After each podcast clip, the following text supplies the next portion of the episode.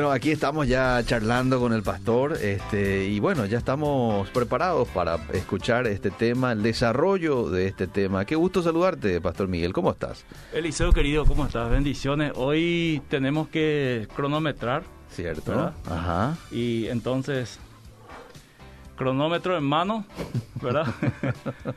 Vamos a hacer, ya estoy en el Facebook Live también, para los que quieran vernos en directo. Ajá. Es- Bueno, haciendo un repaso, querido Eliseo. Sí, eh, hagamos ese repaso. Tenemos que hacer unas consideraciones antes de, de ir al repaso. La primera consideración es que no buscamos acá eh, promocionar una escuela o una postura escatológica. Ok. Nos hemos despojado, por lo menos yo, hace rato de, de- de ciertas posturas porque me he dado cuenta Mm, eh, y le he mostrado a la audiencia que puede haber ocho posturas respecto a, la- a los tiempos finales y este ninguna se ajusta con la otra en algunos puntos, vamos a decir, donde uno pueda concluir, había sido que el final de los tiempos es así. Mm. Cada escuela tiene su forma de interpretar Sí. y cada intérprete es celoso de, de su interpretación Ajá. y también las escuelas eh, escatológicas se han formado en base a las interpretaciones que ha ido de, vamos a decir, de siglo a siglo, diciendo que la última de las interpretaciones más nuevas es la de dispensacionalista. Entonces, querido Liceo, eh, opto por buscar en la Biblia, Sí. hasta aquí, desde el martes pasado, no hemos hecho ninguna interpretación, solo hemos leído textos Sí. y dejar que el texto nos hable. Dijimos que en la regla hermenéutica, en la interpretación de la Biblia, querido Liceo, es eh, la Biblia se interpreta a sí mismo. Mm, eh, un texto no claro se interpreta a la luz de otro más claro. mm. Ver el contexto anterior y posterior y también el contexto general en toda la escritura. Dicho este liceo, eh, mi objetivo no es que nadie cambie de postura. Mm. Mi objetivo es que Biblia en mano y eh, con apuntes cada uno pueda releer y ver a la luz de la palabra de Dios qué es lo que dice la Biblia para el final de los tiempos. Mm. La pregunta es por qué hay ocho posturas, por qué si las cosas son tan claras en la Biblia eh, hay ocho interpretaciones diferentes. Es porque ciertos pasajes y ciertos versículos no son tan claros, Eliseo. Hasta aquí, ninguna de las ocho posturas, excepto la preterista, que eh, la preterista total o hiperpreterismo, ha dicho que Nerón fue el anticristo. Mm. Pero hasta aquí, las demás escuelas todavía no encuentran quién es el anticristo. Esto nos da la pauta de que eh, no es tan fácil de interpretar ciertas, ciertas partes. Lo que aquí nosotros estamos queriendo ver es en qué momento ocurre el arrebatamiento de la iglesia. Algunos dicen que ocurre siete años antes de la tribulación, Sí. eh, antes que se manifieste o aparezca el anticristo y tome control del mundo, Mm. eh, partido en dos, tres años y medio de paz, aparente paz, y los otros tres años y medio de una tribulación, una gran tribulación. Mm. Otra postura dice que ocurre a la mitad de esa tribulación, es decir, a los tres años y medio, y otra postura dice que ocurre al final. Mm. Entonces, como hay tres posturas diferentes y hay una más que dice que ocurre eh, justo antes de la ira, que se llama pre-ira, Mm. Veamos entonces la Biblia, cuál es el que se acerca más. Y hemos leído varios textos viendo que este el Señor habla del, del último día, habla de su venida en un contexto de, eh, vamos a decir, de ángeles, de trompeta, de juicio, de recompensa, de resur- resurrección de muertos. Entonces esto ya nos puede dar alguna idea sin que haya ninguna interpretación. Ok. Ok, seguimos entonces, Eliseo. Yo quiero Vamos. ir a Juan capítulo 6, Muy bien. Un pequeño repaso. Sí. Eh, traje mi Biblia hoy el más grande, Eliseo. No para apurear, sino es que por la letra igual no veo bien. Bueno, y la gente de- del otro lado también puede estar ya con su Biblia. Claro, Juan ¿verdad? capítulo 6, Juan verso 39, querido Eliseo. 39. Sí, ok. sí puedes leer. Dice, mm, y esta es la voluntad del Padre, el que me envió. Es Jesús hablando, ¿verdad? Sí, Que de todo lo que me diere, no pierda yo nada, sino que lo resucite en el día postrero. entiéndase, Eliseo, que el día postrero es el día final. Ok. No así los días postreros, que se refiere a los últimos tiempos. Ok. Entonces, versículo 40. Y esta es la voluntad del que me ha enviado, que todo aquel que ve al Hijo y cree en Él, tenga vida eterna, y yo le resucitaré en el día postrero. Versículo 44. Murmuraban entonces de él los judíos porque había dicho, yo soy el pan que descendió del cielo. Versículo 44. Ninguno puede venir a mí si el Padre que me envió no le trajere, y yo le resucitaré en el día postrero. Versículo 54 ahora, Eliseo. El que come mi carne y bebe mi sangre tiene vida eterna, y yo le resucitaré en el día postrero. Entonces, siempre que habla la Biblia del día postrero, se refiere al día final, en el último día. Entonces, si te vas al capítulo 11, verso 24 del libro de Juan, en el mismo libro, capítulo 11, verso 24, Marta le dijo, yo sé que resucitarán la resurrección en el día postrero. Le dijo Jesús, yo soy la resurrección y la vida, el que cree en mí aunque esté muerto vivirá. Entonces, fíjate que Marta ya tenía un conocimiento de la resurrección de los muertos en el día postrero. Ah. Y Jesús le afirma eso también eh, por la muerte de su hermano. Entonces, eh, ahora al capítulo 12, Sí. verso 48. Dice, verso 48, dice, el que me rechaza y no recibe mis palabras, tiene quien le juzgue. La palabra que he hablado, ella le juzgará en el día postrero. Ok, querido Eliseo. Dicho esto, Mm. quiero que nos vayamos a Lucas, capítulo 17, para ver un poco el contexto siempre, siempre, para que la Biblia nos hable solo. Eh, capítulo 17, verso 20, acerca de la venida de Cristo, o Pero- la venida del reino. Dijimos el martes pasado que no hay que perder de vista la palabra reino, la palabra tiempo, la palabra parucía, epifanía, porque todo esto está en un solo contexto. Ok. Preguntado por los fariseos cuándo había de venir el reino de Dios, les respondió y dijo, el reino de Dios no vendrá con advertencia, ni dirán helo aquí o helo allí, porque aquí el reino de Dios está entre vosotros. ¿Sigo? Sí, Y dijo a sus discípulos, tiempo vendrá cuando desearéis ver uno de los días del Hijo del Hombre y no lo veréis. Y os dirán, helo aquí o helo allí, no vayáis ni lo sigáis, porque como el relámpago que al fulgurar resplandece desde un extremo del cielo hasta el otro, así también será el Hijo del Hombre en su día. Pero primero es necesario que padezca mucho y sea desechado por esta generación. Como fue en los días de Noé, así también será en los días del Hijo del Hombre. Ahí fíjate que dice los días, ya no dice el día. Entonces está hablando de un tiempo. De un tiempo. sí, Exactamente. Sí, sí.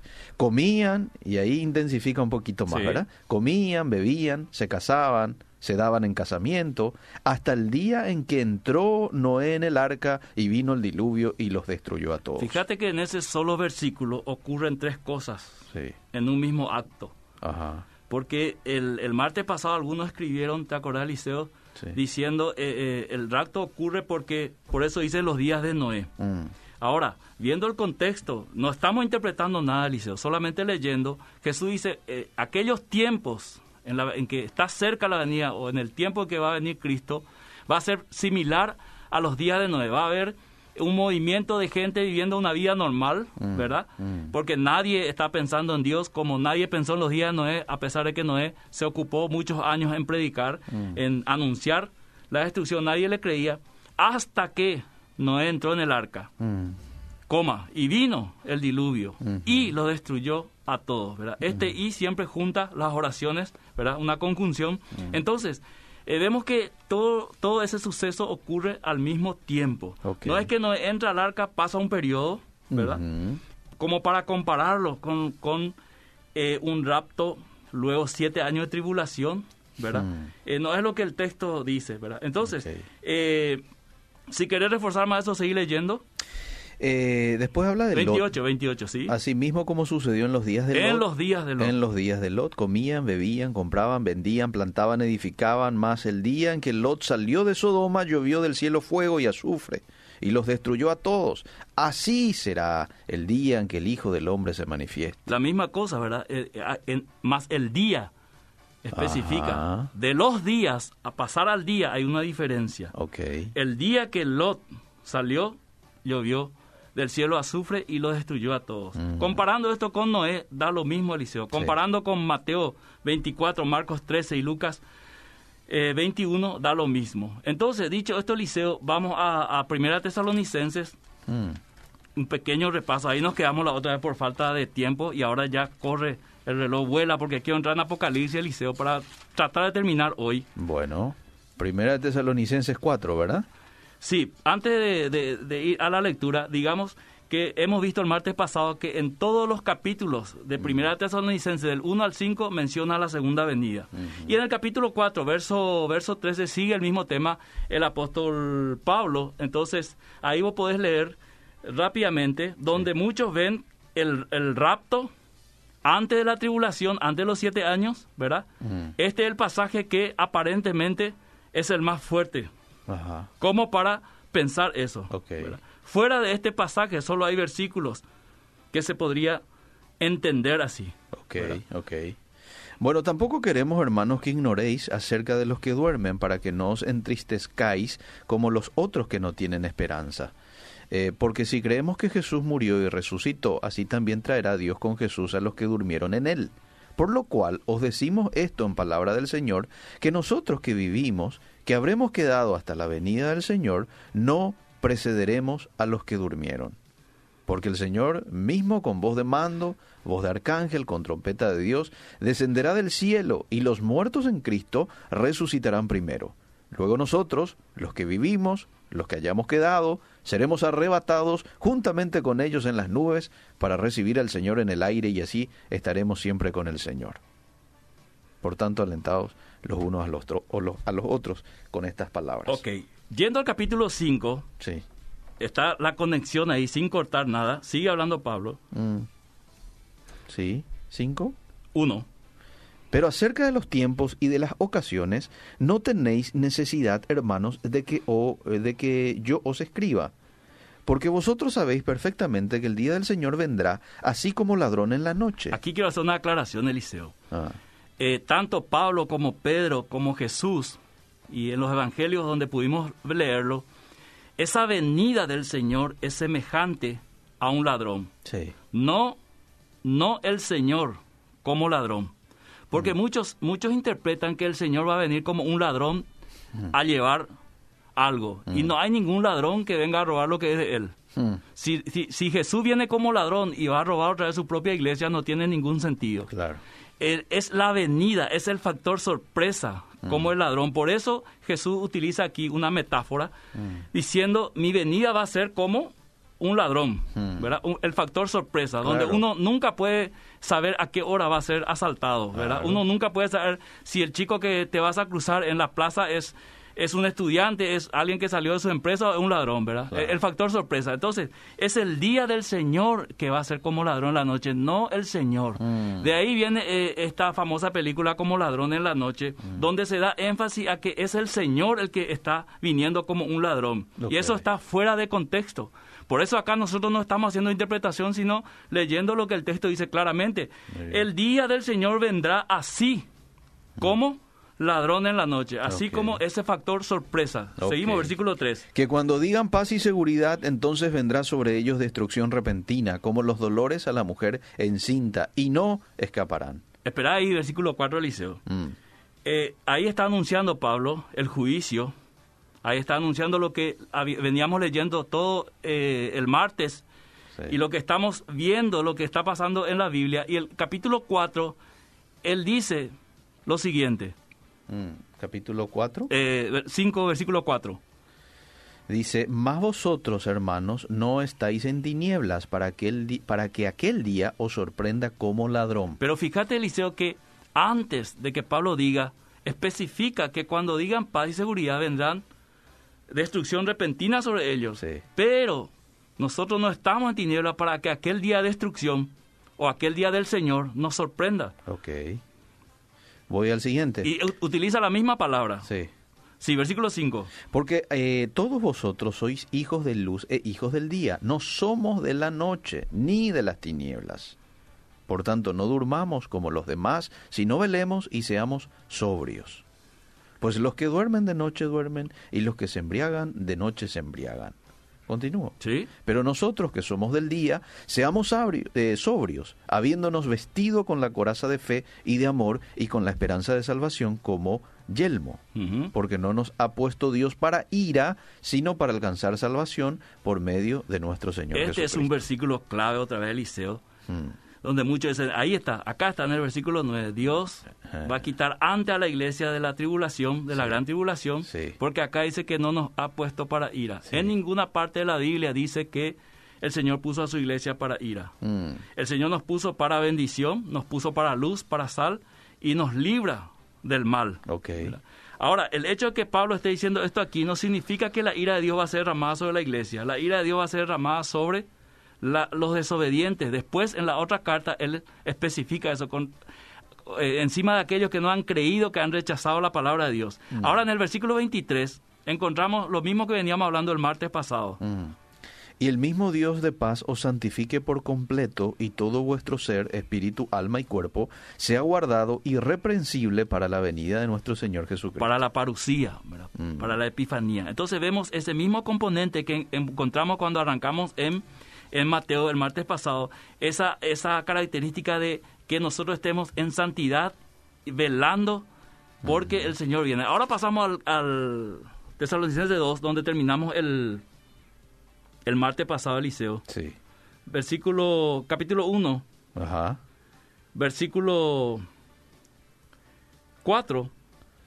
Tanto que nosotros mismos nos gloriamos de vosotros en las iglesias de Dios por vuestra paciencia y fe en todas vuestras persecuciones y tribulaciones que soportáis. En el capítulo 1, Primera Tesalonicense, querido Eliseo, Sí. eh, Pablo habla inclusive de una gran tribulación que ellos están pasando en el versículo 6.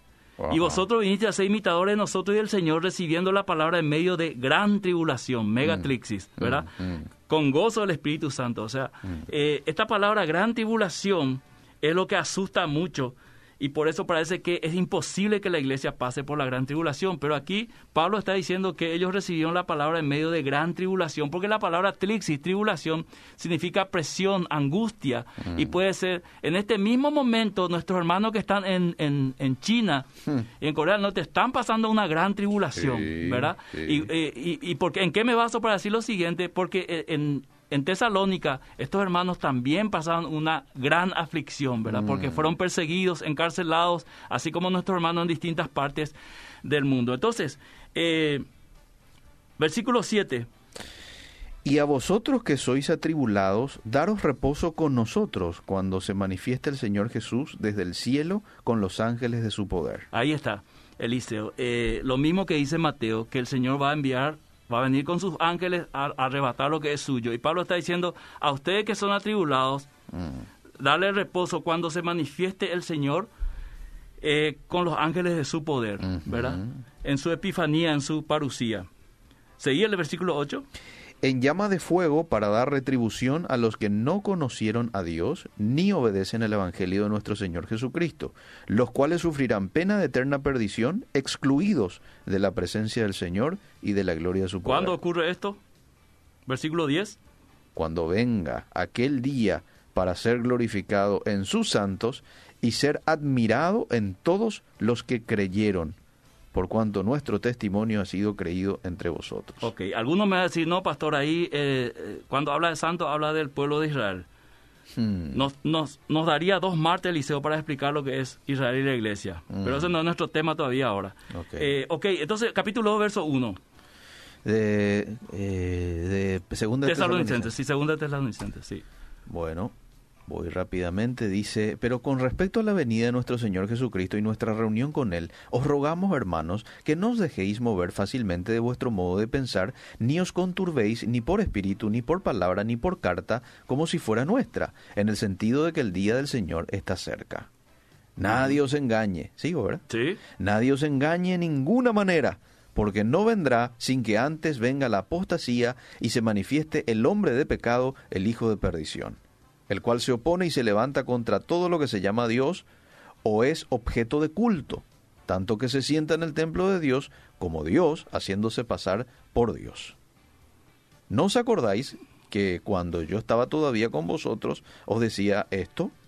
Y ahora vosotros sabéis lo que lo detiene, a fin de que a su debido tiempo se manifieste. Porque ya está en acción el misterio de la iniquidad, solo que hay quien al presente lo detiene hasta que él a su vez se ha quitado de en medio. Entonces se manifestará aquel inicuo a quien el Señor matará con el espíritu de su boca y destruirá con el resplandor de su venida. Inicuo cuyo advenimiento es por obra de Satanás, con gran poder y señales y prodigios mentirosos y con todo engaño de iniquidad para los que se pierden, por cuanto no recibieron el amor de la verdad para ser salvos. Hasta ahí, Eliseo. Vemos que en este hilo de descripción que el apóstol Pablo está haciendo de la segunda venida de Cristo, introduce el tema de lo que nosotros conocemos como anticristo. Y dice claramente que las dos características que se tiene que dar antes de la venida del Señor, Apostasía. Apostasía y la manifestación. Ahora, aquí ocurre que para muchos, en, su interpretación, la iglesia es quitado y luego se manifiesta el anticristo. Ah. Pero se basa en el versículo donde dice, hay quien lo detiene al presente, mm. hasta que él se ha quitado. Hasta que él con acento se refiere a un sujeto. Mm. Y, y, no da el texto para pensar que es la iglesia, mucho menos el Espíritu Santo. Mm. ¿verdad? Ahora, hay que entender, Eliseo, el contexto de que para aquellos hermanos, ellos sabían quién era el que lo detenía. Mm. Por eso Pablo le dice, ya yo les había dicho a ustedes esto y ustedes saben quién lo detiene eh, hasta el momento. Pero este, hasta que esto sea quitado, se tiene que manifestar. Ahora, dijimos que íbamos a hacer un ensayo de interpretación, ¿verdad? Sin que esto que nosotros digamos sea la verdad ni un dogma. Pero para que el anticristo se manifieste, tendría que, de repente, en este contexto que nosotros estamos viendo y que vemos en las distintas escuelas, se tendría que el mundo despojar de su democracia, ¿verdad? de su economía. Sí. Eh, y entregarle todo el poder al anticristo. En eso coincidimos todos, ¿verdad? Entonces, esto que detiene la manifestación del anticristo tendría que ser algo eh, como eso. Es solamente mm. una suposición, Eliseo. Ya que en escatología dijimos que las escuelas hacen interpretaciones y no todas coinciden, supongamos nosotros hoy con la audiencia que podría ser eso. Gobiernos independientes o autónomos le entregan el poder al anticristo. ¿Tiene sentido eso? Mm. Que cada uno juzgue Eliseo. Entonces, yo rápidamente, ya que nuestro tiempo vuela, hay más pasajes, pero voy a ir directamente a Apocalipsis Voy a dejar por lo menos 15 pasajes más que vos sabes, Eliseo, que te pasé antes. Sí. Para entender un poco en Apocalipsis. Porque mucho en Apocalipsis dice, en Apocalipsis 3.10, Eliseo, sí. ahí dice claramente que la iglesia va a ser raptada. Porque dice lo siguiente, si puedes leer Apocalipsis 3.10. ¿Cómo no? Voy rápidamente. Apocalipsis 3.10, a veces está un poco lentito, ahí está. Eh, por cuanto has guardado la palabra de mi paciencia, yo también te guardaré de la hora de la prueba que ha de venir sobre el mundo entero, para probar a los que moran sobre la tierra. Esa palabra guardar es tereo en griego. Mm. Te guardaré de es tereo ex. Esa palabra ex también se, se traduce como eh, a. Es decir, yo puedo leer, yo también te guardaré a la hora de la prueba. Pero esta palabra guardar es la misma palabra que en Juan 17.15 Jesús utiliza, y si me ayuda Eliseo, sí. eh, Juan 17.15, es la misma palabra tereo que Jesús utiliza. Aquí lo tengo, Juan 17, 15. Versículo 15 dice, eh, acá está, acá ya está. No ruego que los quites del mundo, sino que los guardes del mal. Es la misma palabra, Tereo. Mm. Esto lo puede buscar cualquiera en un diccionario griego. Okay. Y va a encontrar que es la misma palabra, guardar, que Jesús está diciendo en Apocalipsis 3.10. Entonces, eh, para muchos, querido Eliseo, eh, a partir del capítulo 4, la iglesia desaparece, basado en que en el capítulo 4, verso 1, el, el Señor le dice a, a, Juan, sube acá y yo te mostraré las cosas que sucederán después de estas cosas. Mm. Y al instante yo estaba en el Espíritu, dice, y aquí un trono establecido y comienza a describir. A partir de ahí dice, la iglesia no se menciona más hasta el versículo, el capítulo 19. Pues yo quiero mostrar algo, Eliseo, en este sentido, Sí. de que eh, en el capítulo 7 nosotros habíamos hablado de que el per- que persevera hasta el fin, Sí. El que tiene paciencia hasta el fin será salvo. No se refiere a, una, a que alguien va a ganar su salvación, Mm. sino se refiere a la misma palabra que usó eh, Pedro cuando estaba ahogándose. Dijo, Señor, sálvame. ¿verdad? Esa es la, la misma expresión en griego. Y salvación significa muchas cosas. Entonces, no salvación de espíritu en ese, en ese sentido Jesús estaba diciendo, sino hablando de una situación donde iba a ser salvado o rescatado en ese sentido. Entonces, eh, si te vas al capítulo 7, Sí. Estoy ahí. Versículo 9. Dice, después de esto miré y he aquí una gran multitud, la cual nadie podía contar de todas las naciones y tribus y pueblos y lenguas que estaban delante del trono y en la presencia del Cordero, vestidos de ropas blancas y con palmas en las manos. Versículo 13, Eliseo. Entonces uno de los ancianos habló diciéndome, estos que están vestidos de ropas blancas, ¿quiénes son y de dónde han venido? 14. Yo le dije, Señor, tú lo sabes. Y él me dijo, estos son los que han salido de la gran tribulación y han lavado sus ropas y las han emblanquecido en la sangre del cordero. Por esto están delante del trono de Dios y le sirven día y noche en su templo. Y el que está sentado sobre el trono extenderá su tabernáculo sobre ellos. Ahora, ahí mismo quiero que vuelvas al capítulo 3, versículo 12. De Apocalipsis. En el 10 dijimos que aparentemente acá el Señor va a quitar la iglesia ante la tribulación, basado en el versículo 10, pero leyendo el versículo 12 dice, Al que venciere, yo lo haré columna en el templo de mi Dios, y nunca más saldrá de allí. Y escribiré sobre él el nombre de mi Dios y el nombre de la ciudad de mi Dios, la nueva Jerusalén, la cual desciende del cielo de mi Dios y mi nombre nuevo. ok, Eliseo, ahora, eh, si estas personas que están ahí, Hmm. ¿cómo deberíamos llamarles si son hermanos nuestros que han salido de la tribulación, de ese periodo de persecución, de ese periodo hostil del mundo, bajo el gobierno del anticristo? eh, ¿Cómo deberíamos llamarles? ¿Verdad? Mm, Si la iglesia ya, ya fue quitado, mm, ¿cuál sería el nombre? Eso es una pregunta que hago a la audiencia, querido Eliseo. Bueno. ¿verdad? Entonces, quiero irme al capítulo eh, 11, sí, mejor al capítulo 12 para avanzar más rápido, Eliseo. Apocalipsis 12. Sí, Sí. ahí comienza la, la a tocar la trompeta, Mm. ¿no? Ya estamos ahí en pleno proceso, vamos a decir, de, de, de juicio y todo eso. Y vamos avanzando al capítulo 13, que es donde... eh, ¿Capítulo reve- 13 o verso 13? No, no, estoy describiendo. Capítulo ok. 13 ahora. Ah, ok, ok. Para ir entendiendo. Eh, y ahí aparece ya, estamos en plena presencia del anticristo, Ok. ¿verdad? Ajá. Entonces, eh, versículo 7, capítulo 13. Sí. Dice, y se le permitió hacer guerra contra los santos y vencerlos. También se le dio autoridad sobre toda tribu, pueblo, lengua y nación. Sí. Y le adoraron todos los moradores de la tierra cuyos nombres no estaban escritos en el libro de la vida del Cordero que fue inmolado desde el principio del mundo. Habla de adoración. Habla de adoración, Sí. que es muy distinto a que uno pueda este, entender la marca como algo eh, físico solamente, ¿verdad? Mm. Entonces, en el versículo 10, Si alguno lleva en cautividad, va en cautividad. Si alguno mata a espada, a espada debe ser muerto. Aquí está la paciencia y la fe de los aquí está la perseverancia. Ah. Y el que perseverare hasta el fin será salvo. Será aquí salvo. está. Ya estamos bajo el anticristo. Aquí está, ¿verdad? Mm. Versi- capítulo 14, verso 6. Rapidito, verso 6 dice, vi Sí. volar por en medio del cielo a otro ángel que tenía el Evangelio eterno para predicarlo a los moradores de la tierra, a toda nación, tribu, lengua y pueblo. Lo mismo que Mateo dijo, será predicado este evangelio a todo el mundo y entonces vendrá el fin. Mm. Ahora, Liceo, eh, versículo, versículo 9.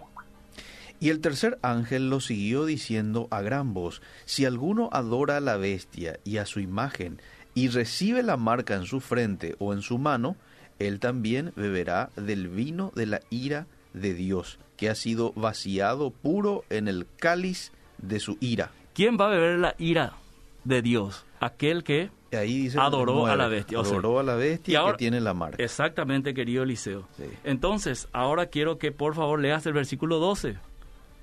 Dice, aquí está la paciencia de los santos, los que guardan los mandamientos de Dios y la fe de Jesús. Versículo 13. Y oí una voz que desde el cielo me decía, escribe, bienaventurados de aquí en adelante los muertos que mueren en el Señor. Sí, dice el Espíritu, descansarán de sus trabajos porque sus obras con ellos siguen. Bien, siguiendo este hilo, Eliseo, estando ya en el capítulo 14 de Apocalipsis, veamos entonces ahora el capítulo 15, 15, perdón, verso 8. Dice, y el templo se llenó de humo por la gloria de Dios y por su poder, y nadie podía entrar en el templo hasta que se hubiesen cumplido las siete plagas de los siete ángeles. Nadie podía entrar en el templo. Y recién habíamos leído que al que venciere, Mm, le haría columna del templo de Dios. Capítulo 3, verso 12. Y aquí estamos en el 15, 8 diciendo, nadie puede entrar todavía en el templo hasta que se cumpla todas las siete plagas de los siete ángeles. ¿A qué se refiere con el templo? Al templo de Dios. Capítulo 3, si regresás, o regresamos con la audiencia, al capítulo 3, verso 12. Al que venciere yo lo, lo haré columna en el templo de mi Dios. Mm, Y ahora en el ca- capítulo 15 dice, y el templo se llenó de humo, el templo de Dios, por la gloria de su poder, y nadie podía entrar en el templo hasta que se cumpliese. Si es que en Apocalipsis 3 la iglesia ya es tomado ante la tribulación, aquí dice que todavía no puede nadie entrar, y ahí dice que al que venciere le hará columna, Mm. pero nadie todavía puede entrar hasta que sea cumplido las siete plagas de los siete ángeles. Entonces, querido Eliseo, nos vamos ahora al capítulo este 16, ok. ¿sí? ¿Verso? 15. Dice, Y este es clave, Eliseo, este es Mm. clave. He aquí, yo vengo como ladrón, bienaventurado el que vela y guarda sus ropas, para que no ande desnudo y vean su vergüenza. No es lo mismo que venimos diciendo desde el Sí, martes pasado, Eliseo, en sí, todos los pasajes. Ahora lo encontramos en el capítulo 15, eh, 16, perdón, versículo 15. Entonces, eh, versículo 18, el 7, 17, perdón. Eh, capítulo 17 o No, versículo... dieci- capítulo 16, verso 15, si el puedes leer otra vez. séptimo ángel derramó su copa por no, el del aire. 15, Eliseo, Del 15. para repetir la secuencia. He aquí yo vengo como ladrón, bienaventurado el que vela y guarda sus ropas para que no ande desnudo y vean su vergüenza. Y los reunió en el lugar que en hebreo se llama Armagedón. El séptimo ángel derramó su copa por el aire y salió una gran voz del templo del cielo, del trono, diciendo, hecho está. Entonces, Entonces- hubo relámpagos y voces y truenos y un gran temblor de tierra, un terremoto tan grande cual no lo hubo jamás desde que los hombres han estado sobre la tierra. Ok, querido Eliseo, veo que nuestro tiempo vuela, entonces voy a ir cortando acá. Hay mucho todavía que decir, pero ¿cómo termina el libro de Apocalipsis? Eliseo, que es un libro de esperanza y de triunfo de Cristo, es la, es la revelación de Jesucristo. Apocalipsis no es un libro del diario del futuro, es la revelación de Jesucristo y del triunfo de Jesucristo sobre el mal y del triunfo de la iglesia, que es su cuerpo, sobre el mal. Y aunque el mal se levante en todo su esplendor y en toda su potencia, aún el Señor lo puede vencer y hacer victorioso a aquel que cree en él. Entonces, terminamos Apocalipsis, Eliseo, de Sí. una manera espectacular. Mm. Eh, en el capítulo 22, verso 7, Dice, he aquí, vengo pronto, bienaventurado el que guarda las palabras de la profecía de este libro. versículo 11, la última parte. Y el que es injusto sea injusto todavía, y el que es inmundo sea inmundo todavía, y el que es justo practique la justicia todavía, y el que es santo santifíquese Es lo que todavía. encontramos en todo el recorrido que hicimos el martes pasado, de que apela ante la venida siempre a la justicia, la santidad de su pueblo, esperando ese momento. Mm. Versículo 12, He aquí yo vengo pronto y mi galardón conmigo para recompensar a cada, a cada uno según su obra. 17, versículo 17. Y el espíritu y la esposa dicen, ven, y el que oye diga, ven, y el que tiene sed, venga, y el que quiera, tome del agua de la vida gratuitamente. Versículo 20.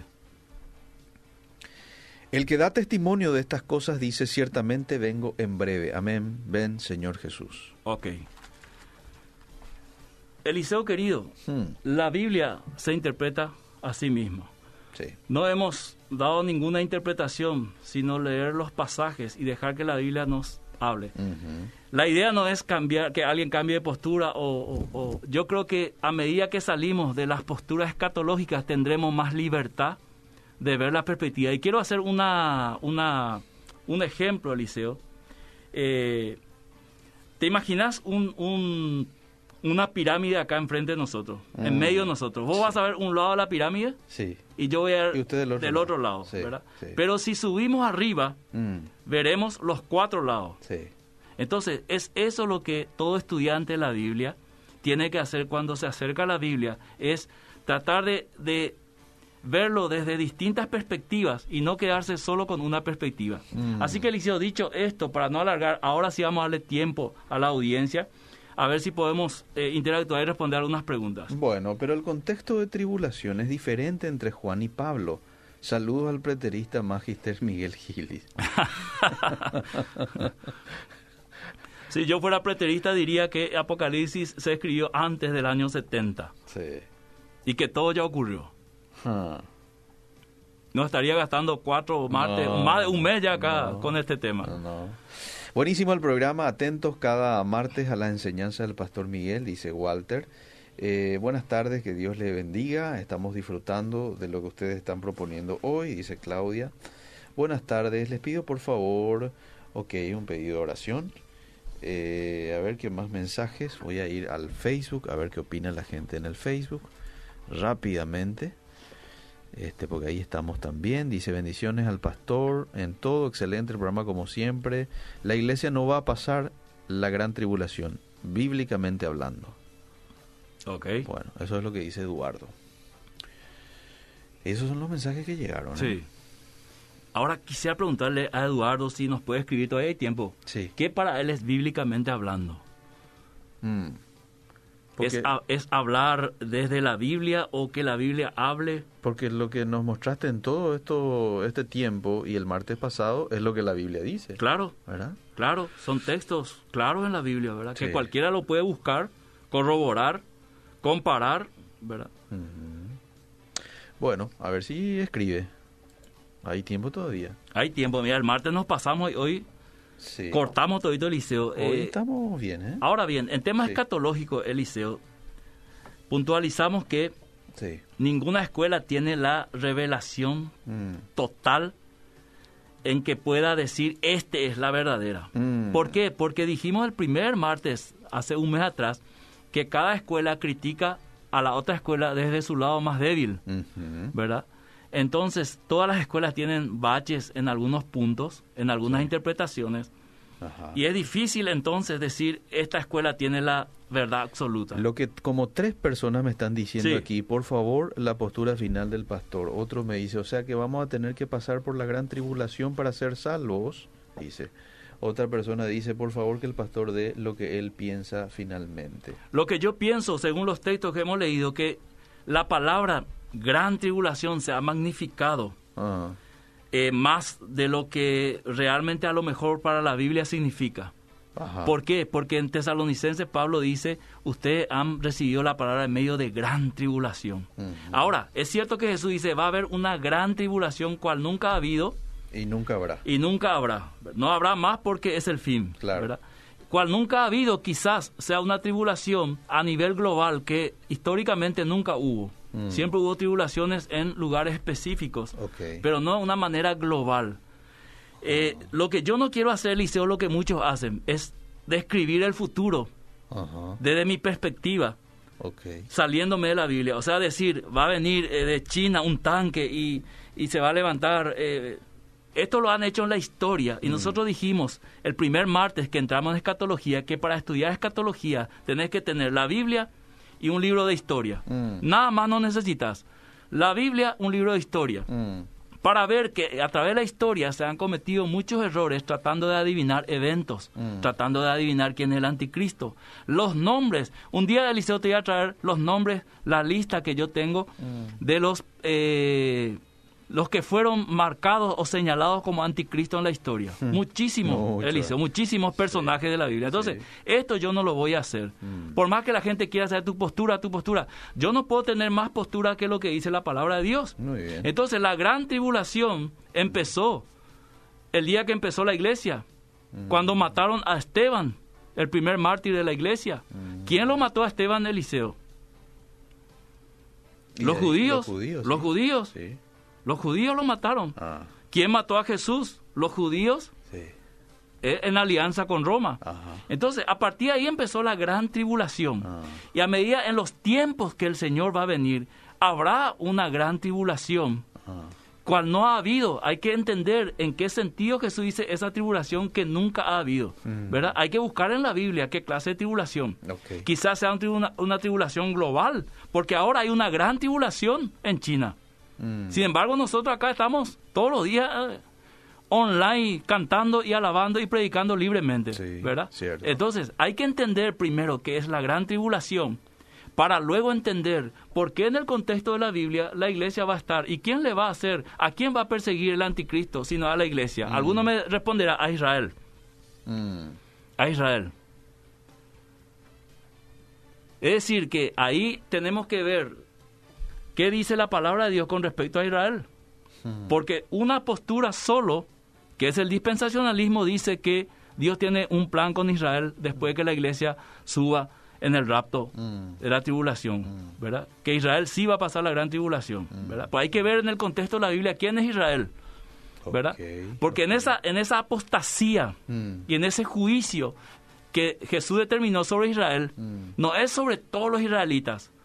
¿Por qué? Porque ese, esa apostasía de Israel era un sistema de apostasía que era liderado por los líderes, pero dentro de ese sistema de apostasía y de rechazo hacia el Mesías, había también judíos que le aceptaron a Jesús como los doce apóstoles, todos sus discípulos, los 70, todos los tres mil que creyeron en el día de Pentecostés.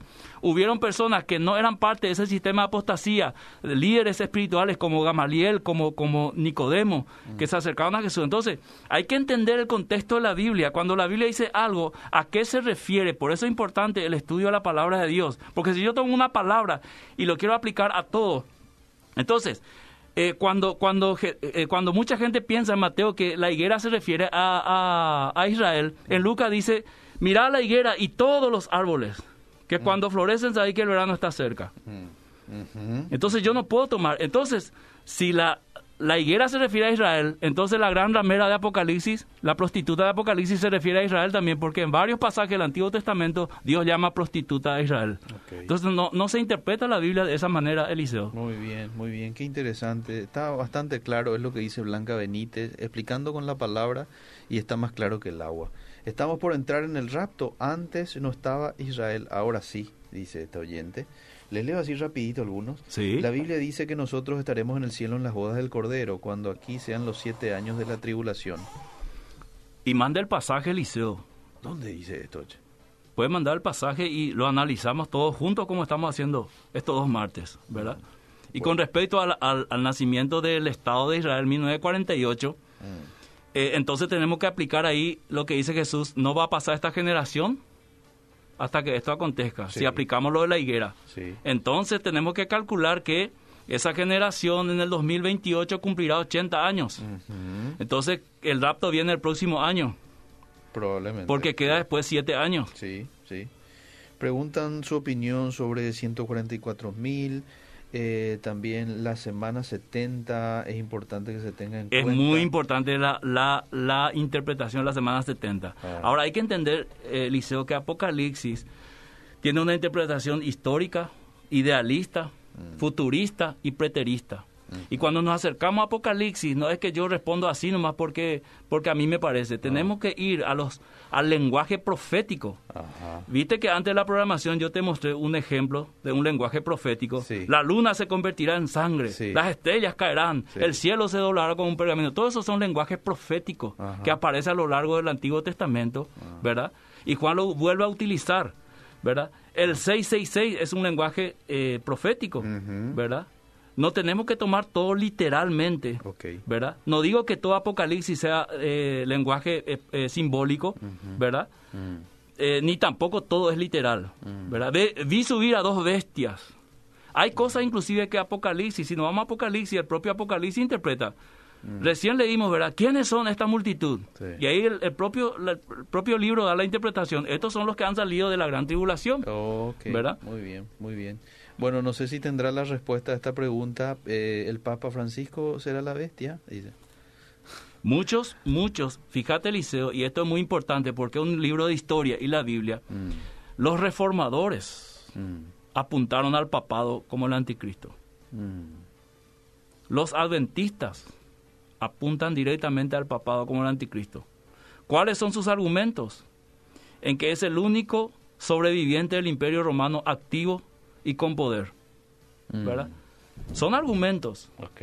Es el único que quedó de, de aquel imperio. Mm. Es el único que aparentemente murió en la época de Napoleón, ¿verdad? Y volvió a revivir en la época de Mussolini Mm. y está todavía con todo su poder. Pero son interpretaciones, con argumentos, Eliseo, porque cada uno tiene su argumento. El que dijo que Saddam Hussein era el anticristo también tenía su argumento. Bueno, entonces, a su parecer ya estamos en la tribulación, pastor, dice otro. oyente. Estamos en la tribulación, desde mi perspectiva, desde que comenzó la iglesia, Mm. Satanás ha hecho una obra de persecución y oposición a la iglesia. Y se va a intensificar en los últimos tiempos. Hola, amados. La semana pasada dijiste que la iglesia valiente sería quien va a predicar en la gran tribulación. Entonces la pregunta es, ¿y dónde quedan los 144 mil de las tribus que dice Apocalipsis que será los que predicarán? Ok, ok, querido. Si querés, el martes hablamos de eso con tiempo, porque eso tiene una explicación y dijimos que Apocalipsis tiene un lenguaje simbólico. Entonces, los 144 mil tenemos que ver si se refiere literalmente o está hablando en forma simbólica. Para eso tenemos que hacer todo un contexto del estudio de Apocalipsis, porque si saltamos directamente a los 144 mil, es decir, también los 144 mil puede estar presente con la iglesia, o los 144 mil puede ser una referencia a la iglesia. ¿Por qué no me hacen caso, por favor? Dice, ¿qué dice el Apocalipsis de Enoch versus el Apocalipsis de Daniel? Porfa que me conteste. Uh. Por favor, agradecerle al pastor porque no todos hablan de esto en los templos. Y no son cosas fáciles de predicar un domingo, Eliseo, si es que no, no están siguiendo el mismo, la misma lectura, ¿verdad? Porque de repente voy a hablar de la bestia eh, y no, no, no se hace el contexto con Daniel, ¿verdad? Eh, eh, esa conexión que hay en el lenguaje profético de Isaías, que Daniel le estaba leyendo a Jeremías antes de profetizar, o sea, hay todo un hilo que seguir, ¿verdad? La gente quiere que uno le responda preguntas puntuales, así que va a llover. Sí, va a llover. ¿Y qué hora va a llover, verdad? Sí. Eh, u- última pregunta. Dice, al estudiar escatología, ¿qué parámetros de tiempo usan, teniendo en cuenta que el calendario tal y como lo conocemos hoy recién se creó en 1582 por el Papa Gregorio? Sí. ¿Cómo se manejan las unidades de tiempo así? Buena pregunta, Liceo. Sí. Muy buena pregunta, porque también está el calendario judío, Sí. ¿verdad? Sí. Muy buena pregunta. Hay que, hay que tratar de entender que la Biblia habla de tiempos, más bien que días específicos, ¿verdad? Y vimos recién en un recorrido bíblico que habla de los días de Noé. Mm. Eh, ¿Cuántos días? No sabemos. ¿Cuántos años? No sabemos. Mil años puede ser un día, ¿verdad? Ujú. 77 es 70 semanas, ¿verdad? Ok. 77. Una semana, siete años. Multiplicar eso por 70, Mm. ¿verdad? O sea, la Biblia tiene un lenguaje rico, Liceo, que hay que ir contexto por contexto para entender por qué está diciendo eso. Daniel, por ejemplo, una visión donde un león tiene alas de águila. Y lee bien y se, se refiere a, a un reino que estaba viniendo con fuerza y rapidez de conquista. Bueno, eh, Se nos fue el tiempo, Se nos fue el tiempo. Gracias, pastor, por Hasta el próximo martes.